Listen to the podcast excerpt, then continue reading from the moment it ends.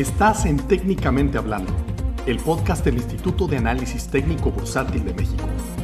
Un espacio donde hacemos claro lo complejo y donde no nos da miedo entender, preguntar, explicar y aprender. En la academia no hay preguntas torpes. Lo torpe es no preguntar. Comenzamos. Listo. Hola Elena, ¿nos escuchas bien? Sí, perfectamente. Qué gusto saludarte y conocerte, aunque sea de manera remota. Gracias a vosotros por el interés. No, Elena, creo que por ahí hemos tenido un par de interacciones muy breves por Twitter a lo largo de los años y, yo estoy muy contento y muy agradecido contigo por el tiempo, porque como sabes, de manera remota he sido seguidor de lo que ustedes y tú dirigiendo ese cabildo han hecho desde hace casi una década. A mí me ha parecido muy interesante estudiarlo desde lejos y hoy que estamos en este espacio académico, creo que es un buen momento y una buena oportunidad para ponerle un spotlight de otro lado del mundo, eh, poner atención en lo que han hecho, eh, que hago mucha empatía porque no somos periodistas, seguramente has hablado de este tema 150 mil veces y, te pediré este, con mucho, mucho gusto y mucho cariño que lo hagas una vez más en aras de, de compartir desde el punto de vista académico lo que han logrado por allá lo que siguen logrando, porque sé que sigues en la función pública hasta donde entiendo a partir de enero. Eh, entonces, pues, pues te agradezco de nuevo el espacio, el tiempo y, quisiéramos platicar contigo un ratito si nos lo regalas. Eh, primero, preguntarte cómo estás. Eh, espero que todos estén bien por allá. Bueno, bueno, bien, con muchísimo desborde, como podéis imaginar. Espera, que es que coincide la hora, que aquí son las 8 de la tarde, es la hora en la que sale la gente a aplaudir a los, al personal sanitario. Ah, buenísimo. Y estés escuchando los aplausos. Órale, padrísimo, ¿no? Pues compartimos el aplauso entonces. Esto sale la gente al balcón y aplaude al personal sanitario. Entonces, justo habéis pillado que es el momento. Entonces, iba a cerrar la ventana, pero no, no lo cierro. No, no, es padrísimo y, hermoso el detalle y, qué bueno que nos tocó también eh, para replicarlo y compartirle también al personal de salud eh, acá en México que se la está rompiendo y se la está partiendo. Acá están viviendo momentos muy difíciles, sobre todo en la Ciudad de México, que es la capital. Eh, ya están desbordados los hospitales hasta donde entendemos y bueno, vamos un poco atrás en, el, tiempo a lo que ustedes ya vivieron. Esperemos salir eh, rápido y, bien librados. Entonces también agradecerle al personal médico también con un aplauso y todo nuestro afecto, nuestro cariño y nuestro respeto por esa vocación.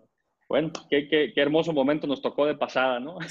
no te preocupes por el ruido, que son gajes de estar todos en cuarentena. Pues nada, no, a ver, eh, bien, o sea, yo como has dicho, de, yo ahora mismo estoy desde el mes de enero, eh, soy la directora de gabinete del ministro de Inclusión, Seguridad Social y Migraciones, con lo cual haceros idea de lo que nos está suponiendo a nivel de gestión ministerial esta crisis, estando todos confinados en nuestras casas y teletrabajando, porque aquí lo que se hizo fue rápidamente eh, ir a teletrabajo a nuestras casas y personalmente a mí es que me tocó porque yo en casa hemos tenido el virus y personalmente yo sigo teniendo el virus, con lo cual yo estoy completamente eh, confinada en casa desde el 21 de marzo. ¿Y estás bien? ¿Te veo bien? ¿Te escucho bien? Sí, sí, tengo una, eh, una anemia, una neumonía leve que no termino de curar, pero bueno, estoy ahí en mi casa, o sea, no, no, he tenido que ingresar al hospital y, y estoy trabajando, pero vamos, que estoy encerrada en casa desde el 21 de marzo. Claro, no, no me puedo imaginar. Entonces, bueno, pues eso se une la gestión de, de, la situación, que es, que es, pues, que es muy delicada, lógicamente. Y bueno, pues, eh, pues, pues, como voy a estar, pues con bastante desborde en estas semanas, la verdad. Pero bueno, nos ha tocado así, nadie se lo podía imaginar. O sea, yo no me imaginaba jamás. A mí me dicen en enero, cuando me plantearon este puesto, que iba a pasar esto. Y no sé, no sé si me ha dicho que sí, no lo sé. Pero qué bueno, porque creo que está en las mejores manos la función. Eh, de lo que conocemos eh, no podría estar en mejores manos, pienso. Bueno, la verdad que trabajo para un ministro, para mí, de los de, los más solventes del equipo actual del gobierno de España. Así que por eso también dije que sí. Eh. Tampoco estaba yo con ganas de significarme políticamente mucho, pero es verdad que el perfil de mi ministro, que es un hombre que viene de una autoridad fiscal independiente y que no es de partido, también me hizo claro, empata ideológicamente con lo que tú has representado a lo largo de los años y, creo que es una conclusión natural. Eh, bastante, bastante peso moral tendrá una opinión tuya porque lo que se gana haciendo las cosas bien eh, desde el punto de vista técnico en general lo que se gana es solvencia moral, lo que se gana es eh, tener autoridad moral para poder decir y para poder replicar, para poder repetir. Entonces tu opinión pesa y pesa bastante. Te comparto un pequeño paréntesis, perdón, dime Elena. No, que luego también es verdad que es, eh, más o menos que mi opinión pese, deje pesar, también es la, eh, mi enfoque local de, de, lo que es la política, cuando estás trabajando a nivel, ya, a nivel del Estado, es verdad que, que es fundamental que haya dentro de los equipos gente con visión y experiencia local porque al final tú las, políticas públicas al final se aplican, las puede aplicar cualquier organismo, cualquier administración, pero a quien incide en el ciudadano, ¿qué administración es la que está más próxima al ciudadano y, sufre, eh, los, eh, o sufre o disfruta de la alegría o, el cabreo del ciudadano? El ayuntamiento. Por tanto, el, enfoque local en la aplicación de políticas públicas, sobre todo las sociales, es fundamental. Y ahí estoy yo intentando meter mi, mi cuña. Claro. No, no, eh, va a ser una, idea que quisiera explorar ahorita en el transcurso de la conversación. Te, quiero hacer un paréntesis breve eh, de, de eh, con quién te sientes hoy a platicar del punto de vista del instituto. somos el Instituto de Análisis Técnico Bursátil de México. somos una, escuela especializada prácticamente a, todos los temas, all, all subjects, markets, ¿no? Finance, tenemos cursos en Wealth Management, especialidad en análisis bursátil, pero somos predominantemente en este espacio en el que hoy compartimos tiempo contigo y nos compartes tu tiempo. Eh, el, programa se llama Técnicamente Hablando por una razón, no es All Things Finance. Técnicamente hablando tiene como corazón cuando lo hicimos y le dimos nacimiento, hablar de todos los temas técnicos. Entonces, entre todo el listado de cosas, de capítulos que están grabados por salir y grabando todavía, hablamos con gente que tiene como piedra angular de su profesión o como piedra angular de su trabajo la tecnicidad, lo técnico, es decir, no lo subjetivo, no la opinionología, no este, la, credulidad eh, absoluta, eh, sino sentarse en datos, sentarse en lo que pensamos que, es riguroso y en temas, bueno, tan polémicos como la, la, política, como puede ser la política, sobre todo que algo de contexto tendrás en un país como México, es uno de los temas más odiados, más peleados, eh, más disputados. Por ahí dicen que aquí se hace carrera política y la gente piensa que la carrera política es llegar rápido para hacer eh, palanca rápido, para poder hacer ese enriquecimiento rápido, que eso tiene una naturaleza de lo ilícito eh, naturalmente, ¿no? Ahí atrás, una cultura bastante rota en lo político y por eso queríamos hacer este espacio, queríamos hablar contigo que afortunadamente la época, la tecnología y hoy desafortunadamente una pandemia, pero afortunadamente nos tiene aquí de manera remota y es aceptable para, para, efectos del programa. Créeme que si no hubiéramos volado a España o te habríamos invitado de vacaciones a México para que, para que lo, lo platicáramos en persona. Ya llegará ese momento, no tengas duda. Por lo pronto lo hacemos así y entonces era eso, era poner como piedra angular de esta conversación hoy el tema de la tecnicidad, de cómo ustedes, con lo que a mí me parece en el análisis de estos años, que me declaro fanático de lo que ustedes han hecho, eh, lo que ustedes han hecho ha, sido poner, a mí me parece, el sentido común en la punta de toda esa gestión. Un sentido común que, es carente, que es fácil de racionalizar como otra cosa, que es fácil de desviar, que es fácil de hacer mirar la cabeza a ver otras cosas rápido para que podamos justificar otras medidas. No, ustedes desde que los sigo han sido un ejemplo de poner el sentido común en la mesa y entonces te preguntaré, y que seguramente responderás por la vez número 150 mil, ¿cómo es que se crea su movimiento? ¿De dónde sale Elena Virrión de Ciudadano? Porque yo me acuerdo de un programa, una entrevista que te hicieron, que le preguntan a un, a un ciudadano, a un este, de Torrelodones justamente, a una, a una chava, le preguntan, eh, ¿quién gobierna acá? Y dice, pues vecinos. Y lo dice con una naturalidad que nunca hemos visto nosotros en México jamás. Hemos tenido por ahí un par de experimentos que no han salido muy bien, pero, pero ¿cómo llega una vecina en Torrelodones a la acción del ayuntamiento? Bueno, no, tiene, su, tiene su aquel. Eh, yo, llego al ayuntamiento, o sea, yo llego a ser la alcaldesa de Torrelodones en mayo de 2011, pero para que contextualicemos, yo comienzo mi andadura Mm, social con una asociación en el año 2005. O sea, que no es, o sea, esto no es que llegas de un día para otro, no, aquí hay, em, hay mucho trabajo detrás, eh, constancia y mucha paciencia para llegar hasta donde llegamos, ¿eh? también os lo digo. Eh, en el año 2005 yo en ese momento tenía otra vida, nada que ver con la que luego los avatares de la vida me han llevado a, tener. Y por razones absolutamente anecdóticas, y que solo lo ves en una película, es como un guion de película, pues me llega una, me llega una bueno, pues un, tema tan, tan tonto como un, no sé si lo llamáis igual, alcantarilla, una... Sí, sí, sí, una, una alcantarilla, coladera. Una alcantarilla en la puerta de mi casa, pues rompe y empieza a emanar y entonces yo en mi, claro, en mi, en mi fuero, que nunca había ido al ayuntamiento, no tenía ninguna necesidad, nunca había tenido necesidad, tenía unos hijos muy pequeños, yo trabajaba fuera, o sea, no tenía necesidad de usar el ayuntamiento. Entonces se me ocurre, bueno, pues como está pasando esto, voy, a, voy al ayuntamiento y les informo de que se ha roto esta alcantarilla. Yo vivía en ese momento en una zona, eh, una zona aquí del municipio, colindante a un espacio natural protegido y esta alcantarilla estaba colindando a mi valla en, en la zona protegida. Con lo cual, a más a más, voy a informar de que la zona protegida además está viendo un vertido. Bueno, ante mi sorpresa, os lo resumo rápido, eh, lo que yo pensé que iba a ser una visita rápida, cómoda, de agradecerme a mí como vecina mi buen comportamiento informándoles, se convierte en dos meses que nadie me quiere recibir, esa alcantarilla cada vez semana más, cada vez semana más, y detrás de esa alcantarilla y después de, mucha, de mucho ir, venir, ir y venir, consigo enterarme que detrás hay un plan de recalificar esa zona protegida para hacerla, eh, para desprotegerla y construir un campo de golf, viviendas y que el alcalde anda detrás.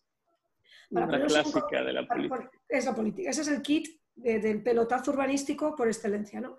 Esto eran los años dorados del, boom inmobiliario en España. También por contexto es importante tener en cuenta que os hablo del año 2005, que era el boom. O sea, en España en ese momento todo el mundo vivía maravillosamente bien, eh, no eras nadie no tenías hipoteca o cochazo, o sea, Torrelodones además es un municipio de los más ricos de España, con lo cual tampoco aquí había una gran conciencia ciudadana de nada, o sea, aquí mm, todos vivíamos en, nuestras casas, unos mejor, otros peor, pero en general bien, se vive bien aquí. Espera, perdón. No te preocupes. Y, entonces detrás de eso salta esta historia. Entonces, em, con un grupo de gente en un primer momento muy pequeño, pues tomamos conciencia de que efectivamente esto es un pelotazo en toda regla y que no puede ser, o sea, que lo que no podemos es tolerar que delante de nuestras narices, eh, con total impunidad, eh, quieran esquilmar eh, el patrimonio como el patrimonio de todos a beneficio de unos pocos, ¿no? Y sobre todo, ya pensándonos en nosotros, porque bueno, piensas también un poco en el día, el día de mañana con tus hijos, ¿no? O sea, ¿qué, qué, qué, qué municipio le queremos dejar a nuestros hijos, ¿no? un municipio en el que todo vale, en el que cualquiera porque sí puede cambiar las normas a su gusto y albedrío, saltarse la normativa, que es lo que estaba pasando en esa época. ¿no? Era una época de mucho ruido, había mucho movimiento ciudadano concienciado en contra de estas actitudes, pero ninguno terminaba de dar el salto. Nosotros constituimos una asociación vecinal y era la primera vez en este municipio, que es un municipio, como, os digo, rico y muy disperso, o sea, además nos separa una autovía, eh, urbanizaciones, eh, con, poco, con poca tendencia a, juntarse, ¿no? Y mucho menos por, un tema ciudadano. Bueno, pues conseguimos... Perdona. Dos, preguntas, ah. Elena, del, hilo que vas eh, diciéndome y platicándome, que es una historia, como tú bien dices, de un guion de película. Eh, la primera es, toda la gente que dices, un pequeño grupo de personas, eran vecinos.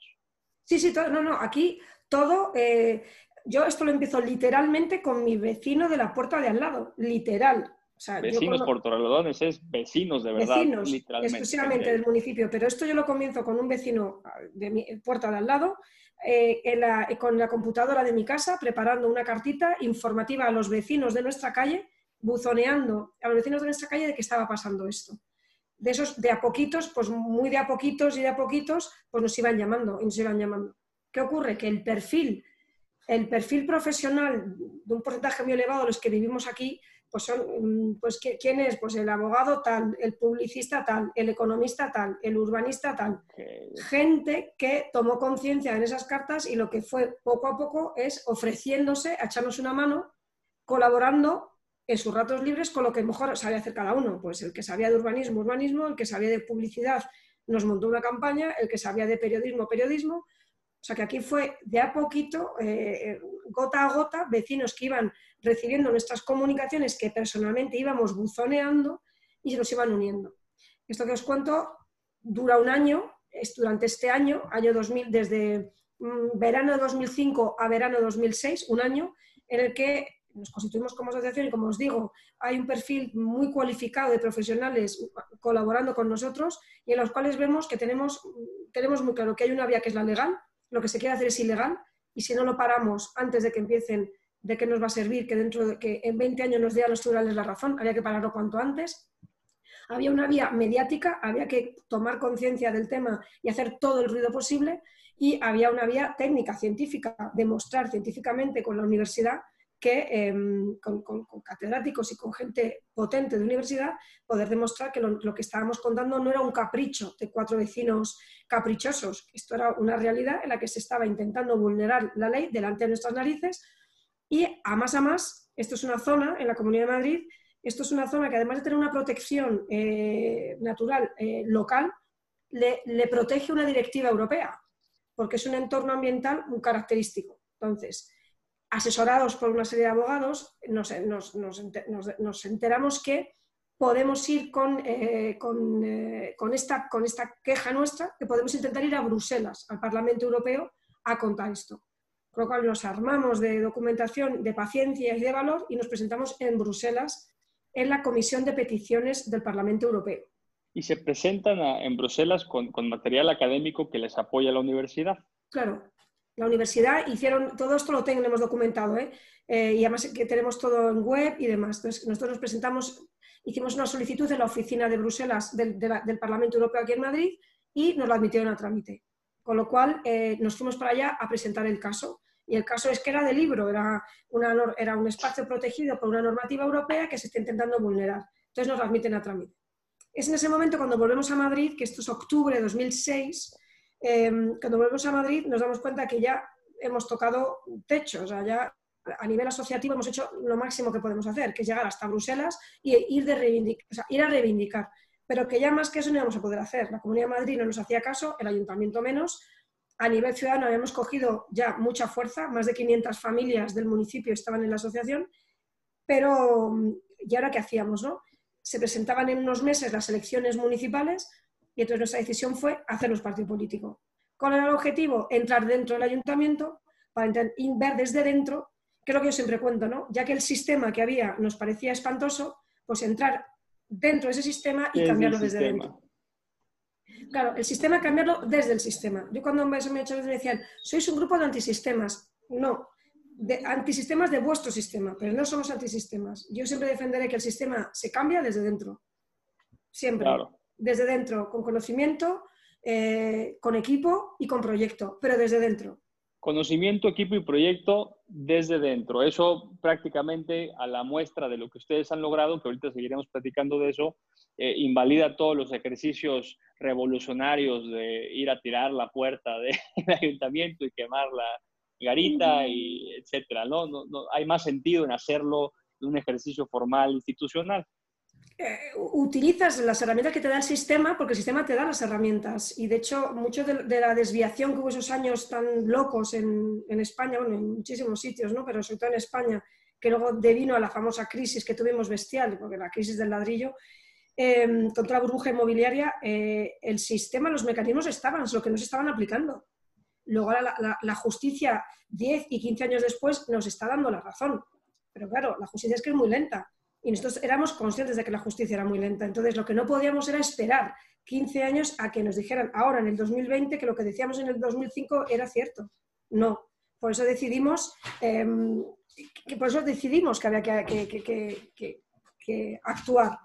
Pero también os digo que el sistema tiene, tenía las herramientas, no se estaban usando o se usaban, pero la justicia miraba para otro lado, hasta que dejó de mirar para otro lado.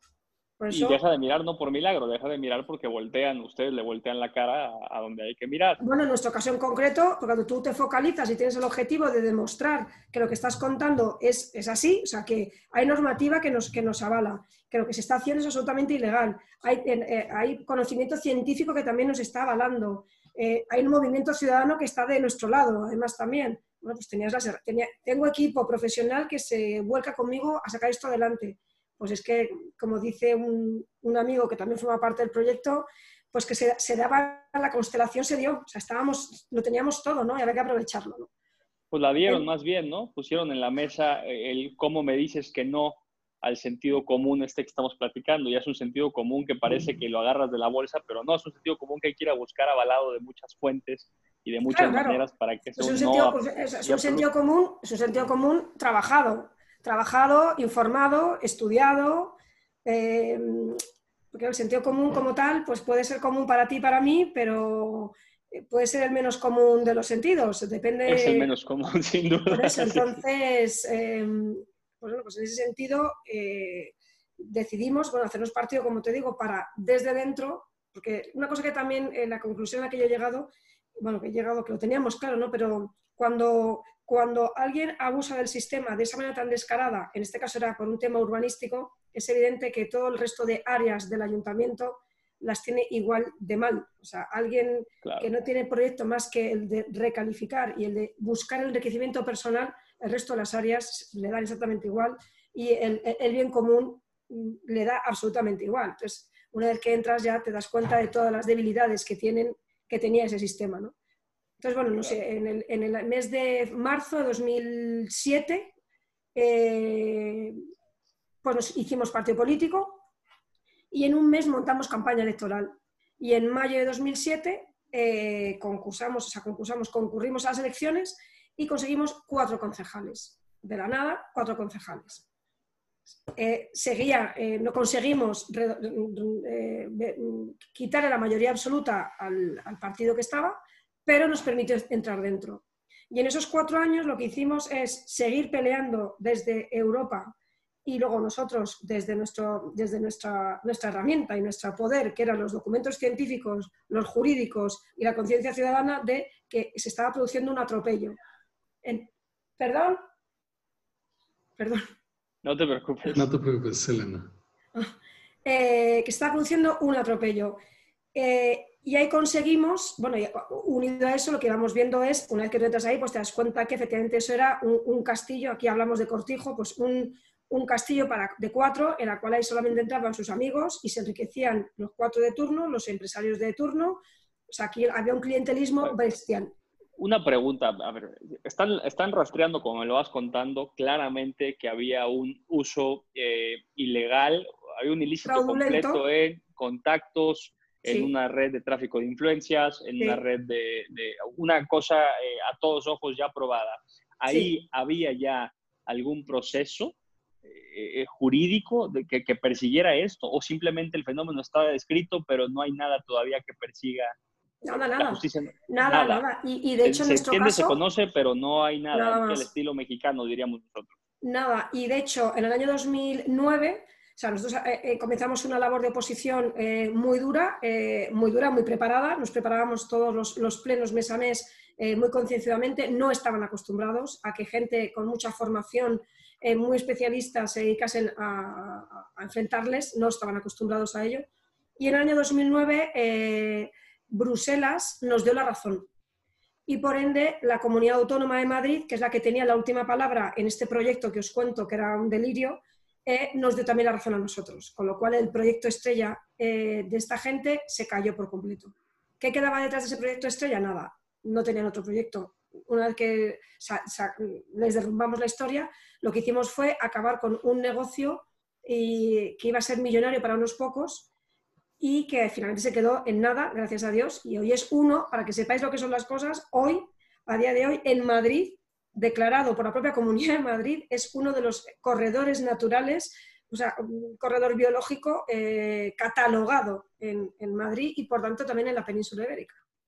De los pocos que quedan de transición entre dos parques nacionales. Iba a ser una, iba a ser una propiedad privada que, que, si, no se, si no se atraviesa esa alcantarilla, hoy no estaríamos hablando de, no, de ese... No, nada, de nada. Sí, sí, totalmente. Totalmente.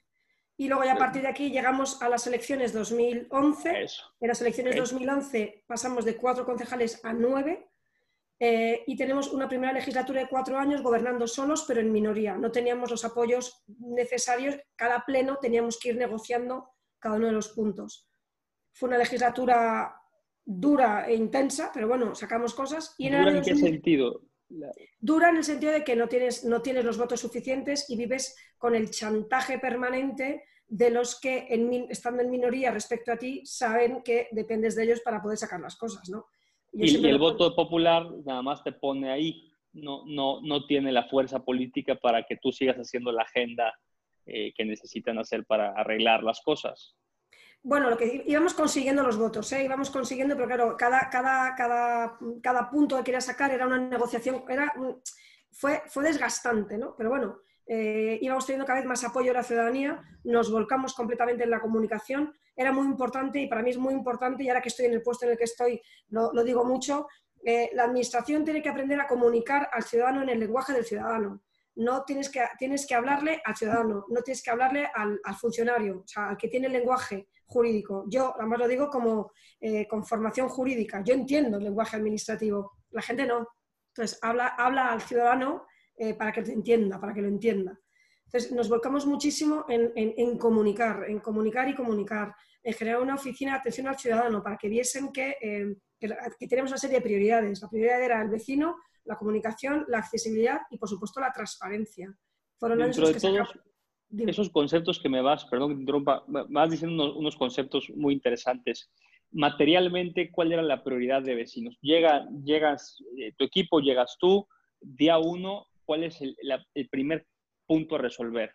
Vale, te digo, lo primero de todo es antes del día uno. Lo primero es con qué equipo llego al ayuntamiento. Con el equipo con el que llego es un equipo de profesionales en los cuales asigno a cada uno de ellos eh, las áreas a las que ellos en su, en su, vida privada se dedican. O sea, o sea es una asignación eh, profesional ad hoc, que, no, que no sea el, departamento de transportes el que era cocinero, que no sea el... Sí, sí, sí, es un padecimiento de la política bastante triste. Lo que yo hago es profesionalizar eh, cada una de las áreas, poniendo en la cabeza de cada una de las áreas a profesionales de ese ramo.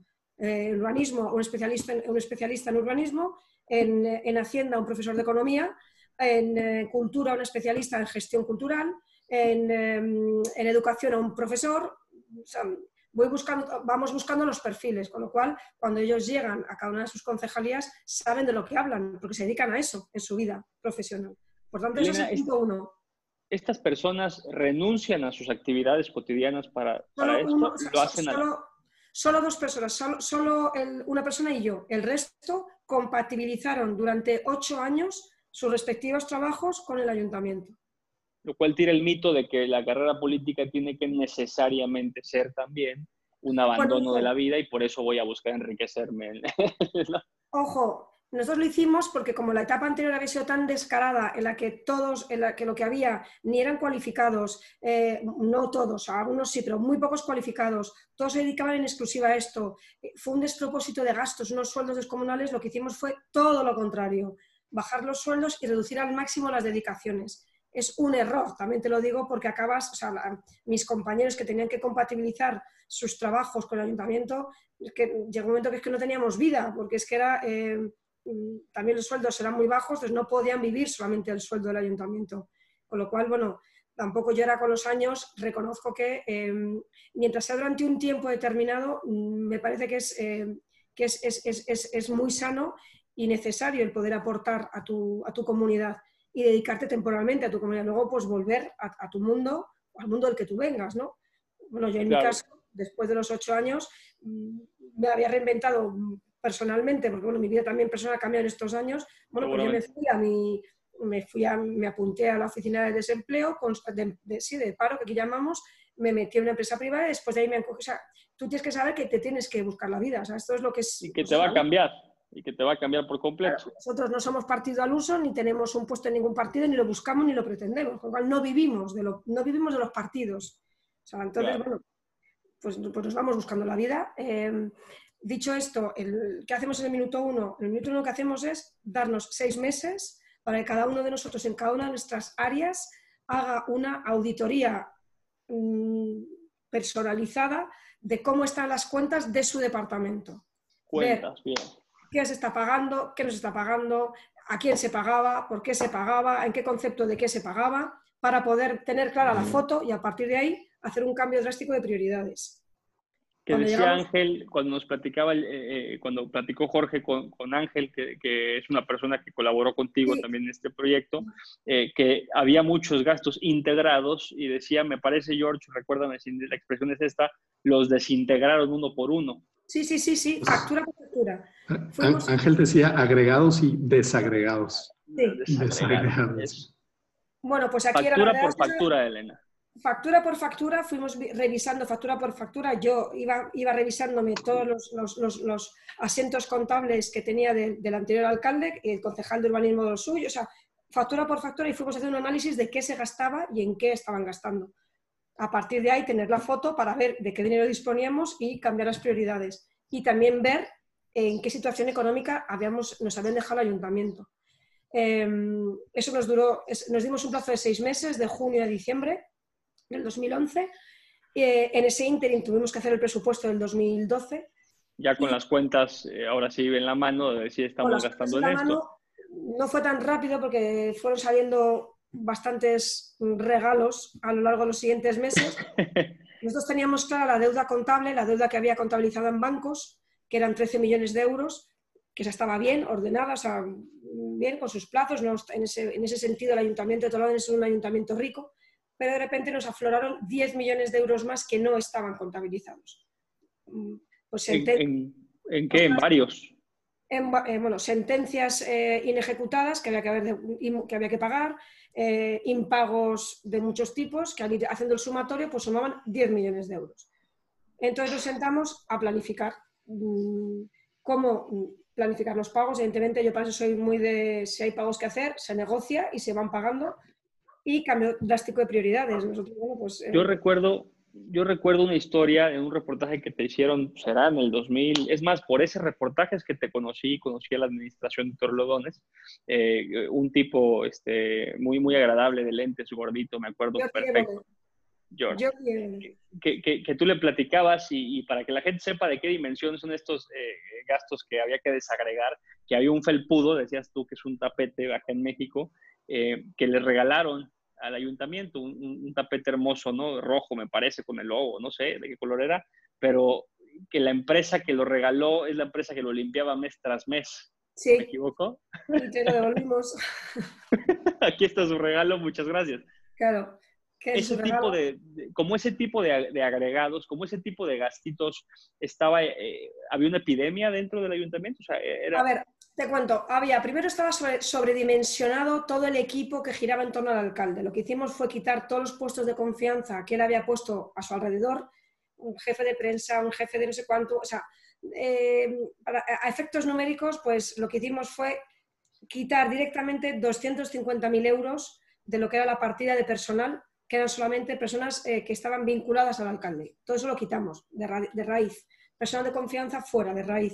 Es verdad que con los años te das cuenta que lo que, vamos, como es nuestra idea, nosotros somos más de, mm, cuando tú necesites una especialización de algo, y más en un ayuntamiento como el nuestro, que no es muy grande, es mediano, es mejor contratar al especialista al asesor, a, la, consultora, a la que sea, que te haga el trabajo en concreto, le pagas y punto, se acabó. Y ya te vas a otra cosa. No cronificar un gasto que no siempre va a ser necesario. Entonces, eso lo cortamos de raíz. A partir de ahí también lo que hicimos fue eh, radicalmente fuera los gastos eh, que para nosotros son superfluos, que eran de protocolo. Se acabó y fue mm, radical. Eh, del Ayuntamiento de Torreón se prohibieron las comidas Em, eh, comidas de protocolo, con lo cual no se comía con nadie, no se hacía reuniones comiendo em, y ahí también ahorramos un dineral. Son pequeños gestos, pero bueno, que hacen mucho, ¿no? Y, luego, pues también el, el, acabar con el clientelismo, o sea, se acabó, o sea, yo no te, no te tengo que hacer em, favores de ningún tipo, con lo cual, eh, si tú quieres contratar con el ayuntamiento, hay un procedimiento eh, y, a partir de ahí... Pues, sistematizaron el procedimiento para tener el derecho de poderle proporcionar un servicio al ayuntamiento y que dejara de ser un tema de, bueno, pues te conozco, entramos y, aquí lo hacemos. fundamental, en paralelo a todo esto, fundamental, la prioridad fue darle transparencia a todo el proceso. Veníamos de, unas, de unos años de total opacidad en los que no teníamos nunca, tú como ciudadano no sabías qué ocurría de puertas para adentro del ayuntamiento y lo que nosotros queríamos era que el ciudadano tuviese la percepción de que estábamos trabajando dentro de una caja de cristal, que es lo que además yo dije en mi discurso de investidura. Queremos hacer de nuestra gestión una gestión de cristal, en la que la gente sepa lo que estamos haciendo en todo momento. Entonces, en eso mediante... Ajá, perdón, perdón, bueno, que hicimos fue, desde minuto 1, año 2011, eh, de una manera absolutamente, mm, mm, vamos, ahora lo pienso y era de risa, o sea, completamente analógico, lo que fuimos a hacer es íbamos eh, volcando en unos Exceles que íbamos publicando en la web del ayuntamiento los gastos trimestrales que hacíamos cada una de las áreas, desde los gastos más pequeños, como comprar botellas de agua, como el gasto más grande, un contrato, el que fuese. Entonces se iba publicando gasto por gasto. Así empezamos, manual, además empecé yo en alcaldía con mis dos secretarias eh, marcando el, ritmo. En un momento dado conseguimos ya eh, formar parte de un proyecto con una plataforma ciudadana que se llama Cibio, que es, eh, ahora ya son un referente en España de transparencia. Y nos convertimos en el primer ayuntamiento que trabajaba con ellos y que mediante su plataforma podíamos volcar toda la información de lo que, quién era quién en el ayuntamiento, en qué gastaba el ayuntamiento, o sea, la, información económica la que mm, en qué se gasta, por qué y para qué, y con un lenguaje absolutamente accesible. Esto fue año 2011, 12, 13. Ya cuando me marché yo el año pasado, en el 2019, con una plataforma todavía más compleja, lo publicamos absolutamente todo, pues los ejercicios fiscales, la ejecución presupuestaria, eh, los cierres, los contratos urbanísticos, los convenios, todo. Y de un clic, no a un proceso burocrático de solicitar la información, que me la manden en 20 días. Que, lo que se llama información activa, la, información activa, publicidad activa. Es lo que yo soy fiel defensor de la publicidad activa. ¿no? Y luego ya si tú te quieres más información, con la ley de transparencia que, hay en, que, que, existe en España, pues tú solicitas información adicional, pero que tú de a priori intentes encontrar la información en tu, en tu página web y si no la encuentras, bueno, pues que tengas que pedirla. ¿no? Y era ahí, fuimos unos municipios, bueno, en Madrid, o sea, en, Madrid fuimos el año pasado, cuando yo me marché, lo dejé, éramos el municipio más transparente en cuanto a, publicidad activa de toda la información que publicábamos en la web a partir de, de unas... De una, dices, ¿quién, determina esto? Bueno, pues hay, una, plataforma con unos indicadores y cumplíamos todos los indicadores. ¿no? Entonces éramos el municipio más transparente de toda la Comunidad de Madrid. Y a nivel de España que llegamos a ser el, octavo municipio, porque había cosas que pues, un municipio como el nuestro no tiene recursos para poder publicar. Todo esto es lo confesional propio y, bueno, pero cuando tú, alguien tiene esa prioridad, yo soy una fiel defensora de la transparencia, pues, pues lo haces y, lo Sí, sí, si no hay nada que esconder, se puede todo publicar y, habla mucho de las razones por las cuales clasifican los gobiernos o califican alguna información como, como secreto. Acá pasa mucho que le pueden poner la etiqueta a algo que es sensible, secreto de Estado. Secreto de Estado, ¿para qué decimos nosotros? ¿no? ¿Qué, seguridad nacional se va a vulnerar? Hay, hay, información sensible, que por ejemplo en el ayuntamiento hay información sensible que no se publicaría nunca. Lógicamente hay información que puede manejar la policía, esa, no se publica. Claro. Claro, claro. Pues, la, información económica, la información de contratos, de convenios, de, de, nóminas, de qué ganamos, eh, por favor, eso es dinero público, la gente tiene que saberlo, ¿no? Y eso fue también, esa fue una de mis máximas prioridades, desde el minuto también uno. Y unido a eso, ya hicimos una serie de, de, de, planteamientos que a la ciudadanía pues, es lo que les ha gustado mucho. ¿no? Hicimos un completo cambio de modelo en el municipio eh, desde el punto de vista del urbanismo. ¿no? Lo que hicimos fue darle la vuelta al municipio eh, que ahora está tan de moda, claro, yo esto hablo en el año 2011, 12, 13, eh, queríamos hacer un, municipio amigable y caminable. Por tanto, lo que hicimos fue hacer un, cambio drástico en las políticas eh, del espacio público, el ganar de espacio público a la, ciudadanía. ¿no? Eso también ¿Estaba diseñado todo para el automóvil en Torrelodones? Totalmente. ¿Y lograron cambiarlo a lo peatonal? no todo, pero sí una parte muy importante, de, devolverle el espacio público al peatón, porque lo que sí que se ha demostrado es que tú cuando al peatón le das espacios de calidad y seguros, el peatón conquista ese espacio, es así. O sea, eh, lo ves probado. Eh, te lo absolutamente. acá, justo en el municipio en el que está radicado el instituto, eh, hay un experimento que el alcalde local está haciendo justamente de hacer los espacios públicos peatonales accesibles con baños públicos, que, bueno, se lo aplaudimos la tesis entonces está aprobada. Tú que en el tiempo hacia adelante, convierte la experiencia del ciudadano. Absolutamente, absolutamente. Y sobre todo partiendo de una premisa. Nosotros, y además yo también ahí fui, eh, fui una de las impulsoras, em, hay una premisa que es la autonomía infantil. La autonomía infantil desde la perspectiva de que tú como padre o madre, y en ese momento mis hijos además eran pequeños, tengas la seguridad de que tu hijo sale a la calle y pueda llegar a destino donde quiera ir, que pueda ir caminando o en su bici o en su patinete o en como quiera, que pueda llegar seguro al colegio, seguro a su clase de deporte, lo que fuera. en torno a esa filosofía de camino seguro, de autonomía infantil, hicimos toda esta filosofía de ciudad paseable. Hicimos... Y luego una cosa que también es importante, que yo también se le quiero transmitir, en política como, como, como en la academia, como en la universidad, pero nosotros lo que la toma de decisión se planificaba previamente. No se tomaban decisiones de manera discrecional y arbitraria, no. Hicimos planificación. Entonces, con movilidad, pues plan, de, plan urbano de movilidad. Mm, hicimos un plan estratégico. Eh, hicimos eh, varios planes de remodelación de parques, o sea, con participación. Todo siempre desde un punto de vista de un plan de infancia, un plan de actividad física, o sea, todas las tomas de decisiones siempre se hacían con previos estudios y trabajo eh, de meses. Que es un montón de trabajar justamente y esa es normalmente la excusa que no es aceptada por la ciudadanía, y me incluyo en ese pool, de, decir, bueno, ¿por qué pavimentan tres calles o cuatro? Pues aquí el plan, pensemos, eh, en una ciudad como Monterrey, que es de las ciudades más urbanizadas del país, aquí en México, eh, el plan de urbanización o el plan de recomposición viales, pavimentar calles. Eso no es un plan de urbanización. Un plan de urbanización, a lo que voy entendiéndote, es cómo voy a hacer que transiten y la experiencia de tránsito sea en un macro ciudad.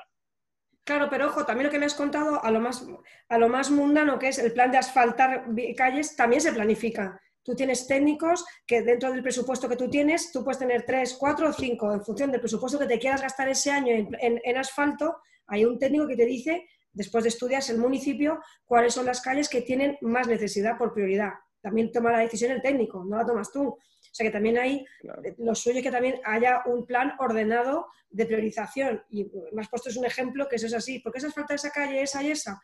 Hombre, pues si hay criterio técnico detrás, es porque el técnico ha decidido que mejor esas tres calles, teniendo en cuenta el dinero que se va a invertir en ese año para, para el asfalto. Aquí al final todo es, ¿con qué dinero cuento para ese año y qué cosas quiero hacer? y otras cosas que quiero hacer, antes las he estudiado bien y las he planificado. y lo importante, comunicarlo. Entonces, a ver, para, medio resumir la primera idea que nos compartes, es hacer naturalmente un plan que no sea arbitrario, que no sea la decisión del alcalde, fue este, ir a las colonias que más votos hubieron, que es mucho síntoma de, Te escucho mal. ¿Ahí me escuchas mejor? Te escucho ahora un poco mal como, a ver, déjame cambio de dispositivo. ¿Tú me escuchas bien, George? yo te escucho perfectamente. ¿Me escuchas bien, Elena? A lo mejor es tu red, ¿sí? Ahora sí, ahora sí.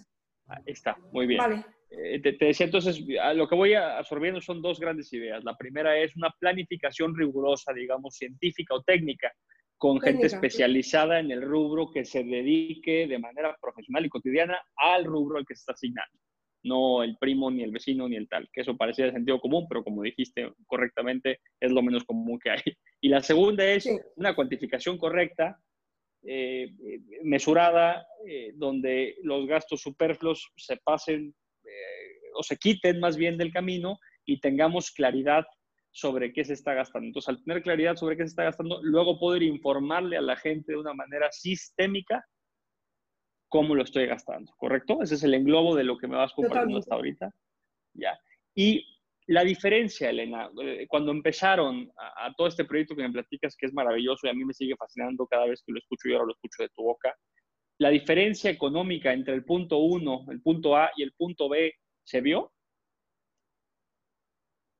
A ver, se vio. Eh, claro que se vio, se vio porque eh, durante todos los ejercicios en los que yo fui la, alcaldesa teníamos una... Eh, también era que se, dio que es un municipio rico, es un municipio que lo que se vio es que más que, em, que, que gestionábamos mucho mejor que los otros, evidentemente, que gestionábamos de manera ordenada con proyectos y criterio. Y además te permitía al final del año Mm, no terminártelo de gastar todo y teníamos siempre unos superávit, unos remanentes. Ten en cuenta también que nos, tocaron los peores años de la crisis económica española y una potente reforma en las entidades locales con los cuales el Ministerio de Hacienda acotó muchísimo la capacidad de gasto de las entidades locales. Por tanto, también vivimos en, esos años, ¿no? O sea, a nosotros nos tocó toda la época, eh, como digo yo, dorada del municipalismo, porque fue horroroso. Pero aún así te das cuenta que eh, si tú tienes claro lo que quieres hacer, tus proyectos, los planificas bien y, y, dejas de gastar en cosas que no, son tus prioridades, pues se puede sin problema. Un, ejemplo que te hago es que en estos eh, ocho años de gestión lo que hicimos es no solamente, o sea, los primeros cuatro años lo que conseguimos es eh, acotar esos famosos 10 millones que nos encontramos fuera de presupuesto, los pagamos, hicimos planes de plazo y los pagamos y redujimos la deuda de 13 millones a 4 millones. Y en la segunda legislatura ya dejamos la deuda a cero, con lo cual ahora mismo el Ayuntamiento de Torrelodones está sin deuda, que podría endeudarse ¿eh? sin ningún problema porque está completamente saneado. Pero eh, nuestra decisión fue dejar la deuda a cero, para que los nuevos que quisieran venir, pues bueno, pues que se endeudasen como quieran, ¿no? Entonces también lo hicimos. Imagino, me queda clarísimo que, cómo se vio además eh, la, diferencia entre hacer las cosas de un punto del punto origen donde lo encontraron al punto donde lo dejaron. Eh, la experiencia del ciudadano, es decir, si yo le pregunto mañana a un ciudadano que radica en Torrelodones, eh, ¿me dice?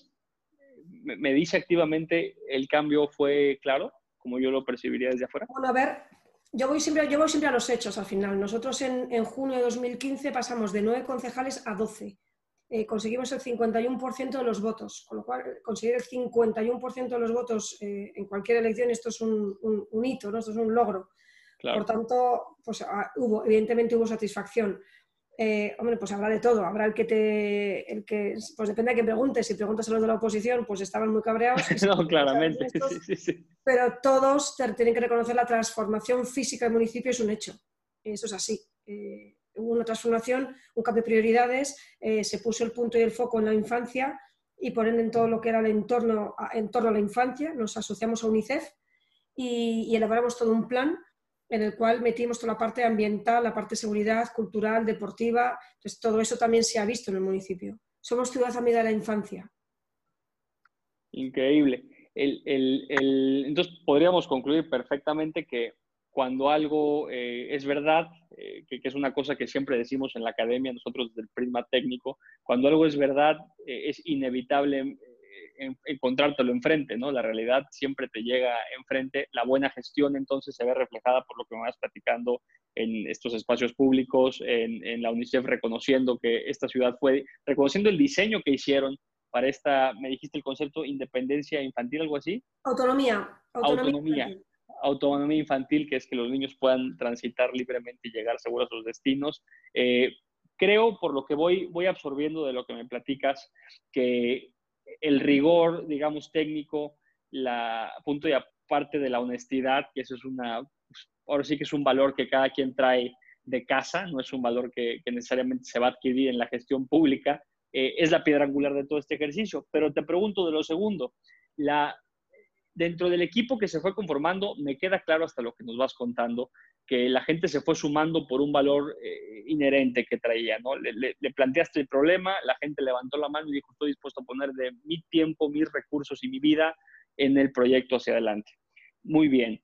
Eventualmente acabaron trabajando con mucha más gente de la que, de la que conformaba el movimiento original. Y yo imagino que entre esa gente había gente también que en el proyecto anterior seguramente colaboró en algo o, involucró en algo, eh, que es gente que estaba acostumbrada a los hábitos, usos y costumbres politológicas de aquel entonces. Esta gente aprendió a cambiar la manera de trabajar, es decir, viste un una transformación entre un mismo proveedor, pensemos, de punto A a punto B.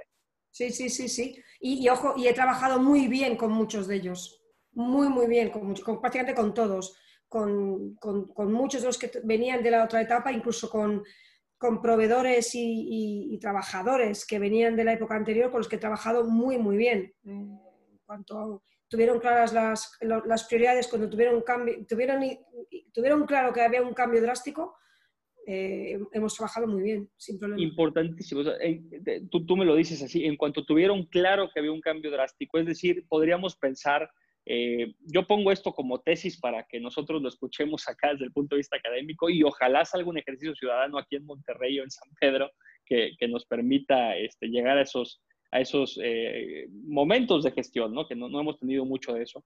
Pero a lo que voy entendiendo es, si la gente que colabora con una serie de reglas conocidas hasta este momento que pueden estar rotas, corruptas o viciadas, ve el cambio, se adapta al nuevo cambio, al nuevo estándar. Es decir, hay, una, hay, una, hay un papel fundamental en los valores cívicos, ciudadanos, eh, profesionales y de los proveedores que viene desde la cabeza del ayuntamiento o desde la cabeza de quien rija el Estado, el país, etcétera. Sí permea. Ejemplarizante. Es que es un tema ejemplarizante, que tienes que tener una, actitud completamente que tiene que servir de ejemplo. Entonces, eh, estás ahí y es que eh, no, hay otra, es que esto es así, es, un, es la base de lo que llaman, lo puedes llamar gobernanza, rendición de cuentas, llámalo como quieras, porque en academia tendrá muchos nombres, ¿no? Pues para mí pues tú estás ahí y tienes que dar ejemplo con tus actos y con, lo que dices que vas a hacer, que para mí es, una, es la máxima. Cuando me dicen, ¿cuál es el éxito de Vecinos por Torrelodones? Vecinos por entre otras cosas, fue un grupo de gente profesional que con un proyecto y demás, que hizo lo que dijo que iba a hacer. Punto. Y no, nos, y no nos salimos del guion. Hicimos todo lo que dijimos que íbamos a ir haciendo. Teníamos una hoja de ruta, que era un programa electoral, que cumplíamos a rajatabla. Entonces, ¿qué es lo que hizo Vecinos por Torrelodones? Hacer lo que dijo que iba a hacer. Y aquello que no pudo hacer, explicarlo. No, y, yo agregaría que, que, además lo que dijo que iba a hacer tenía sentido, era congruente, era riguroso y era positivo, porque por eh, supuesto, eh, tenemos acá ejemplos de lo contrario. ¿no? Tienes una hoja de ruta previa, que es un programa electoral, que trabajábamos en él un año y medio antes, se empezaba a trabajar siempre un año y medio antes, con participación de la ciudadanía, por tanto, el, resultado final era un, producto, un programa muy consensuado, por tanto, ese programa se ponía... Eh, nos poníamos a aplicarlo pues desde el minuto uno. Entonces, esos, cuando nos preguntaban, pues claro, cuando tú ibas, íbamos rindiendo cuentas, íbamos contando qué nivel de ejecución llevaba el programa, que eso lo cogí de un modelo, eh, de, una, de, un movimiento ciudadano chileno, que hace unos años que me gustaba muchísimo, que se llamaba eh, Ciudadano Inteligente. Entonces, esto es en la época de, yo creo que era de, de Piñeira, pero no en la, eh, en, la, en la, etapa anterior de Piñeira, tenía una cosa que se llamaba el programómetro, y era que el nivel de cumplimiento del programa del presidente. Y me encantó la fórmula. Y, esa fórmula la replicamos nosotros. Entonces, tú entrabas a nuestra página web y tú veías el nivel de cumplimiento del programa de Vecinos por Entonces, tú agarraste algo de Chile y lo implementaste en España y ahora estamos aquí en México escuchando estas ideas para tratar de traernos para acá estas ideas. Qué, qué hermosa es la globalización académica, ¿no? científica. Qué maravilla. Elena, que eh, para, concluir toda esta, esta, esta, charla maravillosa que a mí me ha dejado este, con un gran sabor de boca hasta el momento, ¿dónde está Elena Virrión hoy? Eh, ¿qué, qué, sigue para ti? Eh, ¿A dónde va Elena Virrión? Pues a ver, yo ahora mismo estoy en, en un, momento, un momento delicado en, en, nuestro país, bueno, a nivel mundial. Estoy, me, ha tocado, me ha tocado estar en, el, en uno de los epicentros de la gestión de, de esta crisis de la COVID-19 en uno de los ministerios que más eh, repercusiones tiene y está teniendo tanto durante la crisis como va a tener post-crisis, que es el Ministerio de, Seguridad Social, en el que se están gestionando todas las prestaciones em, que están tratando de, frenar, de, frenar, en lo que podemos el impacto que está causando el coronavirus, la COVID en, en la ciudadanía, ¿no? a nivel laboral. Mm, y, a nivel social. Además de ello, estoy también, eh, es un ministerio que también lleva inclusión y migraciones, con lo que eso también conlleva ¿no? de carga social. Dirijo el gabinete del ministro, José Luis Escriba, y, pues que llevamos cuatro meses realmente. Y, se vino la pandemia que no se había venido en 100 años, ¿no? Pues en, cuatro meses ya tenemos la pandemia, la gestión de la pandemia y, y en este momento vital me encuentro. Eh, dirigiendo un gabinete de, ministro.